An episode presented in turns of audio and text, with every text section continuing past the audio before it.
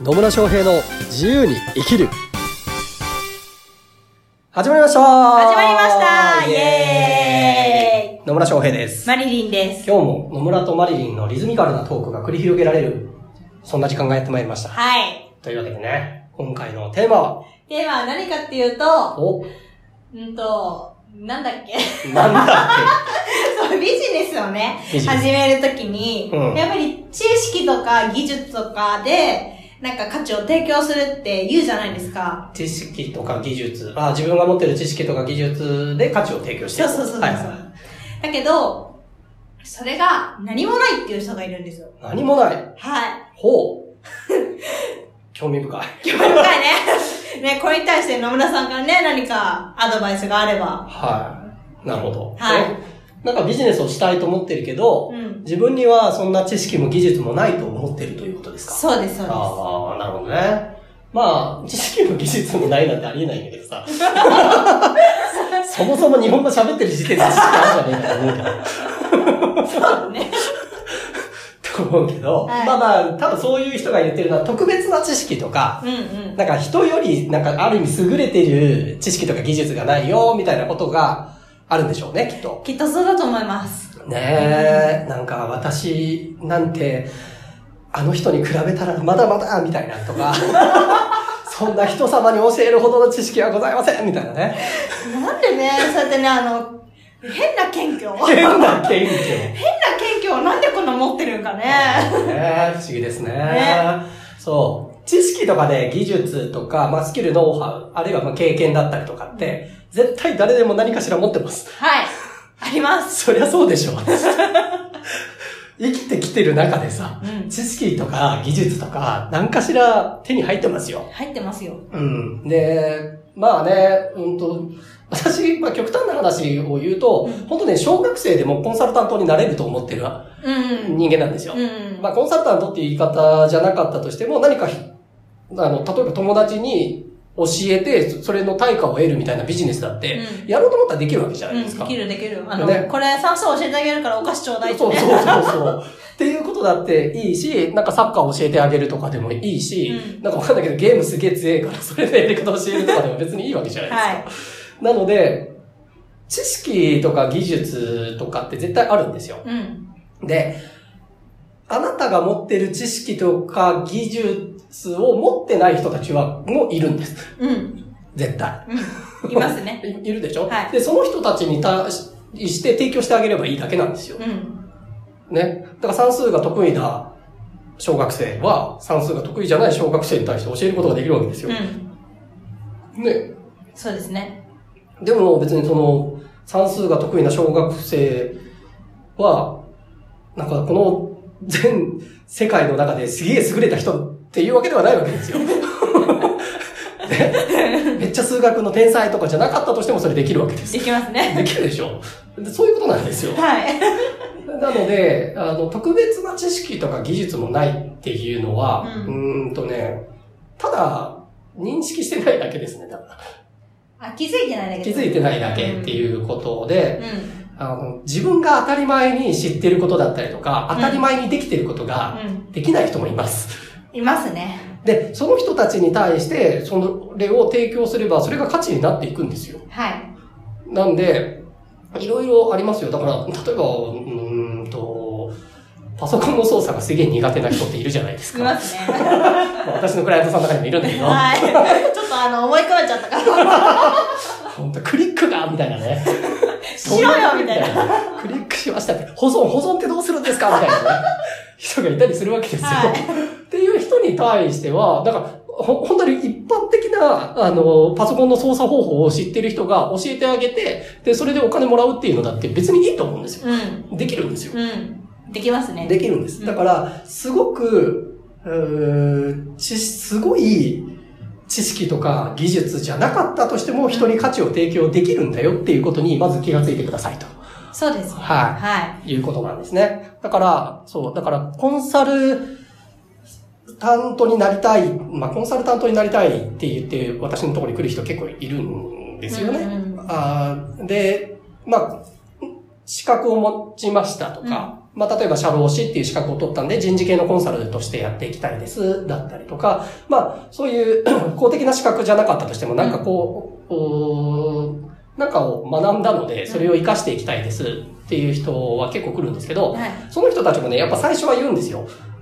とはいえ、私にはまだ特別な知識も、ノウハウもないですし、実績もないんです、みたいなね。特別な知識、ノウハウってなんだよ。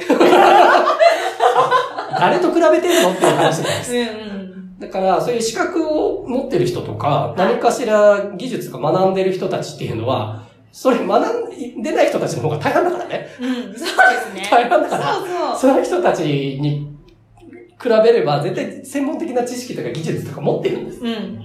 確実に。うん。で、いいんです。で、何を、おだから比較対象を間違えて、そのベテランの、おその先生みたいな人とうん比較して、私はその先生に比べたらまだまだですみたいなのをやるのは、実はあんまり意味がないんですようんうんね。うん。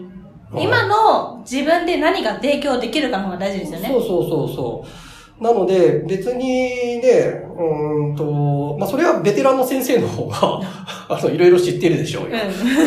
うん。でも、別に今の時点のその知識とか技術でも必要としてくれる人は絶対いるんですよ。うんうん。だから、なうん、そうそう、だから、そういうベテランの人とかね、すごい先輩とかを見て、こうならなきゃいけないっていうのは単なる思い込みで、うん。今の自分で本当に助けられる人だったりとか、役に立てる人が誰なのかなっていうふうに考えていただければ、必ず何かしらは見えてきます。そうですね。うんまず、人と比べることをやめたら、うん。いいと思います。そうですね。はいまあ、その自分が何かしらの専門家だとした場合、その専門分野で、ほ先を行ってる人と比べるのはあまり意味がないうんうん。ですね。で、自分自身が持ってる知識とかノウハウを知らない人とか求めてる人がいるんだなっていうことが分かれば、うん。その人たちと比べると絶対的に専門知識、ノウハウ、技術持ってるわけなんだから、うんうんそれを提供してあげればいいわけですよ。はい。ね。だから、まあ、マリリンで言うと、例えばコーチングとかね、うん。大体の人知らないわけじゃないですか。大体の人知らないし、あの、正しいコミュニケーションも知らないしね。そう。だったりするわけですよ。まあ、はいコミュニケーションっていうのを、マリリンの場合は、まあ、それこそ学んでるのもそうだし、看護師っていう仕事を通してう、んいろいろ磨いてきたところもあるからこそ、人に伝えられたりするわけですよ。はい。ね。なので、本当ね、そうなんです。なんか、すごい人と比較する必要性が全くないです。の人に比べたらまだまだみたいなね。あの大先生に比べたらってなぜそこで比べるってね。ああ、もう昔の私を思い出すよ。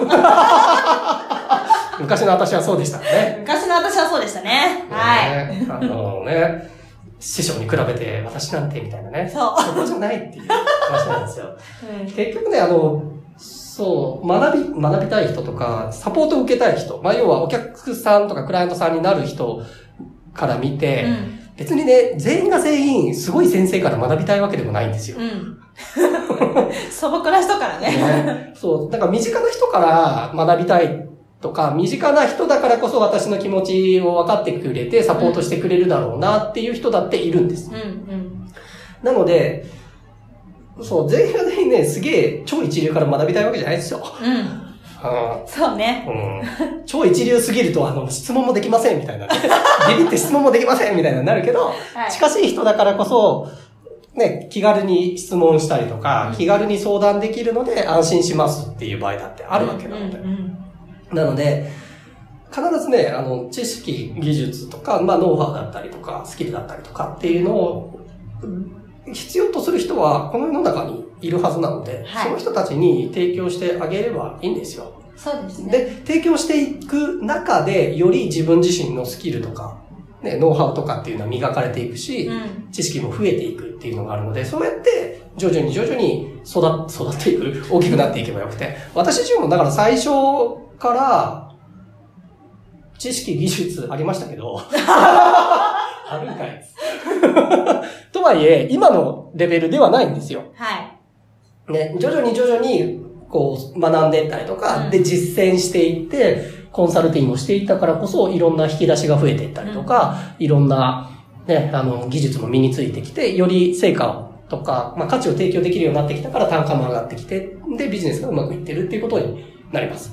なので、まずは、こう、今の自分でできる、できることというかな、今の自分で価値を提供できる人たちに対して、その価値を提供してあげるっていうことから始めればいいです。はい。うん。そうなんです。それをね、しっかりと届けてあげてください。そうですね。ねはい。本当ですよ。そう。あなたのね、知識とか経験には価値があるんです。それを求めている人たちが必ずどっかにいるので、ぜひね、それを見つけて、えー提供していっていただければなと思います。はい。はい。というわけで、今日も最後までお聞きいただきありがとうございます。ありがとうございます。ね、疑問とか質問、あるいは取り扱ってほしいテーマなどありましたら、コメント、メッセージいただければと思います。それではまた次回お会いしましょう。さよなら